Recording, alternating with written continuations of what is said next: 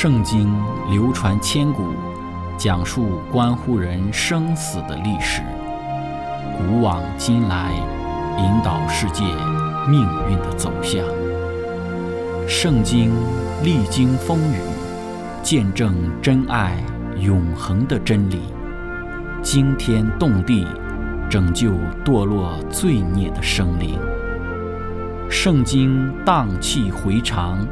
感动铁石心肠的生命，坚往之来，翘首以待基督的复临。希望福音广播电台圣经系列解经节目开卷有益，让我们翻开这本千古奇书，去领悟其中可以扭转人生的真理。亲爱的听众朋友，平安！欢迎您收听《圣经解经》节目《开卷有益》，我是您的朋友志成。今天我们学习《圣经》创世纪二十七章三十到四十节。经上记着说，以撒为雅各祝福完毕，雅各从他父亲那里才出来，他哥哥以扫正打猎回来，也做了美味，拿来给他父亲，说：“请父亲起来。”吃你儿子的野味，好给我祝福。他父亲以撒对他说：“你是谁？”他说：“我是你的长子以扫。”以撒就大大的战惊，说：“你未来之先是谁给了我野味，拿来给我吃呢？我已经吃了，为他祝福，他将来也必蒙福。”以扫听了他父亲的话，就放声大哭，说：“我父啊，求你也为我祝福。”以撒说。你兄弟已经用诡计将你的福分夺去了。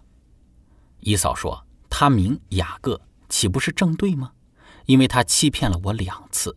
他从前夺了我长子的名分，你看他现在又夺了我的福分。”姨嫂又说：“你没有留下为我可祝的福吗？”以撒回答姨嫂说：“我已立他为你的主，使他的弟兄都给他做仆人，并赐他五谷新酒可以养生。我儿。”现在我还能为你做什么呢？姨嫂对他父亲说：“我父啊，你只有一样可祝的福吗？我父啊，求你也为我祝福。”姨嫂就放声而哭。他父亲以撒说：“地上的肥土必为你所住，天上的甘露必为你所得。你必依靠刀剑度日，又必侍奉你的兄弟。到你强盛的时候，必从你颈项上挣开他的恶。”亲爱的朋友。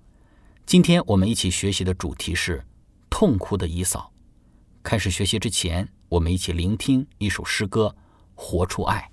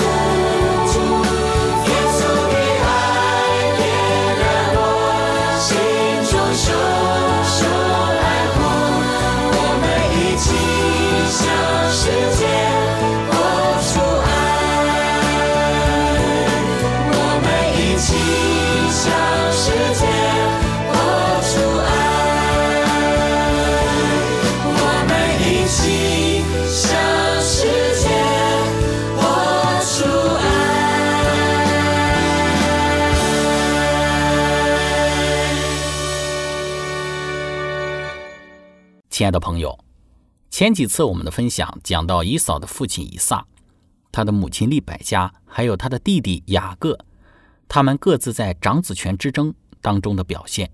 以撒呢一意孤行，利百加呢他用错误掩盖错误，那么雅各呢，则是这一场长子权之争中的欺骗的实行者。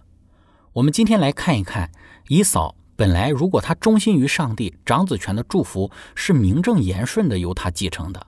但只因为他放荡不羁，为外表和世俗的事物所吸引，他纵情任性，喜爱着毫无拘束的自由，造成了家庭里这一场长子权之争的悲剧。当雅各照着他母亲的建议，实行了对于自己父亲的欺骗，顺利的从他父亲那里得到他朝思暮想的长子权时，是不是人生就就此满足了呢？他欺骗自己父亲的行为就此可以一笔勾销了吗？事实上不是。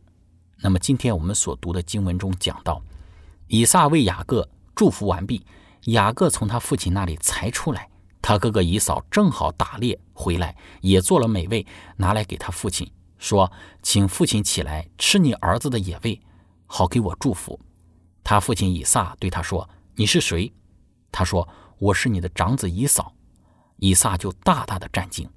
那亲爱的朋友，当我们看到当以扫打猎回来的时候，雅各刚领受完祝福，并且离开他的父亲，以撒所受到的打击一定是令他心碎的。但是他显然看出了上帝在这一件事情之中的干预，并且得知任何在与上帝的旨意相违背的努力都将是徒劳无益的。他自知无奈。因此，他既不收回他对雅各的祝福，也不咒诅雅各。以撒一定意识到他对此悲惨结局所应负的责任，他又何必埋怨雅各呢？正如以扫不顾父母的意见，擅自的选择妻子一样，以撒也不顾上帝的意见，擅自选择他的后裔。有点像后来的先知巴兰一样，以撒发现自己无力扭转上帝对预定领受之人的祝福。那么，在《先祖与先知》这本书当中讲到，雅各一离开他父亲的帐篷，以扫就进来了。虽然他已经出卖了长子的名分，并且已经庄严的起誓来坚定那一次他与雅各的交易，可是以扫现在却不顾他兄弟的权利，决意要得到长子的福分。因为长子权除了属灵的福分之外，还有今世的好处，就是做一家之主，并且承受双份的产业。这一点是他所看为最有价值的。他说：“请父亲起来吃你儿子的野味，好给我祝福。”我们看到这个眼睛昏花的老父亲以撒，一知道自己已经被他的儿子骗了，他就战惊懊恼、颤抖不已。他长久所怀抱的希望已经受到了挫折，他也深深的体会到他长子所必有的失望。可是他忽然感到自己的计划被打消，而所实现的却正是他所决意防止的事。这乃是出于上帝的安排。于是他忆起天使向利百加所说的话：虽然雅各刚才犯了欺骗的罪，但他看出成全上帝的旨意最合适的还是雅各。当祝福的话还在他口中的时候，他已感到有启示的圣灵降在他身上。现在他既明白一切的情形，他就坚定了他在无意之中为雅各所著的福说：“我已经为他祝福，他将来也必蒙福。亲爱的朋友，我们说以扫打猎归回，并带着这个野味来到以撒面前，以撒才如梦方出，看清楚上帝的旨意，终究还是要成就的。上帝要成就的事，终究人所有的执着都是无法拦阻的。虽然利百加给雅各所出的主意，最终还是成全了上帝的旨意。但即便没有利百加与雅各这一场的骗局，上帝的旨意也会照常成就的。因此，当以撒昏花的眼睛与迷糊的内心都明白看清了上帝的旨意之后，他既不收回他对雅各的祝福，也没有咒诅他，只说：“我已经为他祝福，他将来也必蒙福。”我们说这样的结果是以嫂她所不能够承受的。以嫂听了他父亲的话，就放声痛哭，说：“我父啊，求你也为我祝福。”以撒说：“你兄弟已经用诡计将你的福分夺去了。”以嫂说：“他名雅各，岂不正好吗？因为他欺骗了我两次。他从前夺了我长子的名分，你看他现在又夺了我的福分。”以嫂又说：“你没有留下为我可祝的福吗？”以撒回答以嫂说。我已立他为你的主，使他的兄弟都给他做仆人，并赐他五谷新酒可以养生。我儿，现在我还能为你做什么呢？以嫂对他父亲说：“父啊，你只有一样可祝的福吗？我父啊，求你也为我祝福。”以嫂就放声而哭。亲爱的朋友，我们看到以扫。满怀怨恨的抱怨雅各，现在已经两次欺骗了他。的确，之前姨嫂因为一碗红豆汤，自己将长子的名分出卖给了雅各，但他此时才意识到他的愚蠢，这实在是为时太晚了。他现在才看出雅各对他的捉弄，实质上就是一种抢劫。《先祖与先知》这本书之中继续说道：姨嫂在福分伸手可得之时，看清了他。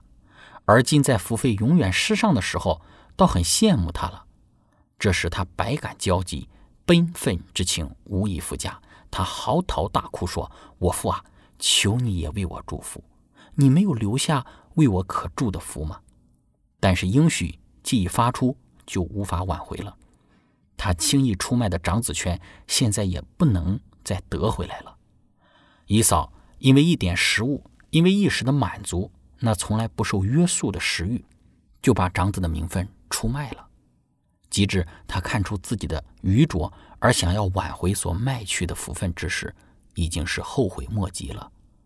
他虽然嚎哭切求，却得不着门路。姨嫂并不是没有权利借着悔改去求得上帝之恩惠的，只是他已经无法恢复长子的名分了。他的忧愁并不是因为。觉悟自己的罪，他没有想与上帝和好，他嚎啕大哭，乃是因为犯罪的结果，而不是为了罪恶的本身。亲爱的朋友，我们看到姨嫂的痛哭有几个方面的体现：第一，是他后悔自己因一时的满足，那从来不受约束的情欲或者是食欲，就把自己的长子的名分出卖了。这种的后悔，是因为自己怎么那么愚蠢，把这么重要的。好的长子全出卖了呢？这种的后悔是对于自己没有预料到的结果而表现出的一种的后悔。第二，就是他的后悔是因为自己无法恢复的长子的名分。姨嫂说：“你没有留下可为我祝的福吗？”他看到自己的长子的名分，特别是长子名分中继承双份产业，成为一家之主。以及之后丰富发达的家业似乎与自己无份之时，他内心之中甚为惋惜，内心当中极其的遗憾。第三就是他的后悔不是因为觉悟自己的罪，他没有想与上帝和好。他的后悔不是因为觉着自己在世俗之中的这一种放荡不羁，在婚姻上对于婚姻律法的践踏，在信仰和真宗教之中自己的漠不关心。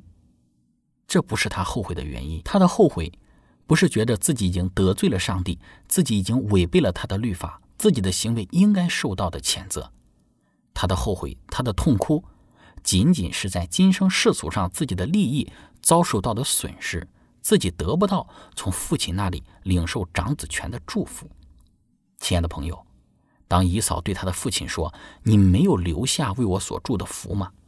我们要知道，上帝的祝福是没有限量的，他愿将无限的福气和肥沃的土地一同的赐下，只要以扫意识到他那不完全的品格使他不配领受赐福。而且只有通过其态度的转变，才有可能获得这个福气。那么，上帝对亚伯拉罕和以扫的祝福，也同样可以为他成就的。但在以扫说话的时候，他的头脑之中并没有想到这些，他只想得到福气，却从未想到接受那与之而来他应尽的义务。以嫂放声而哭，为了答复以嫂所说的：“你没有留下为我所祝的福吗？”这进一步的恳求，他的父亲以撒重申了他向雅各宣告之祝福的主旨，并告诉以嫂他不能再为他做什么了。当他的父亲、他最好的朋友以撒似乎都反对以扫的时候，以扫这才终于醒悟过来，意识到他被上帝完全弃绝的可怕现实。他的眼泪表达了他对其失丧的哀惜，而不是对导致此失丧。成为必然的行为，他的眼泪是无意的，因为他早已无法真正悔改了。亲爱的朋友，分享到这里，我们一起来聆听一首诗歌：为何对我这么好？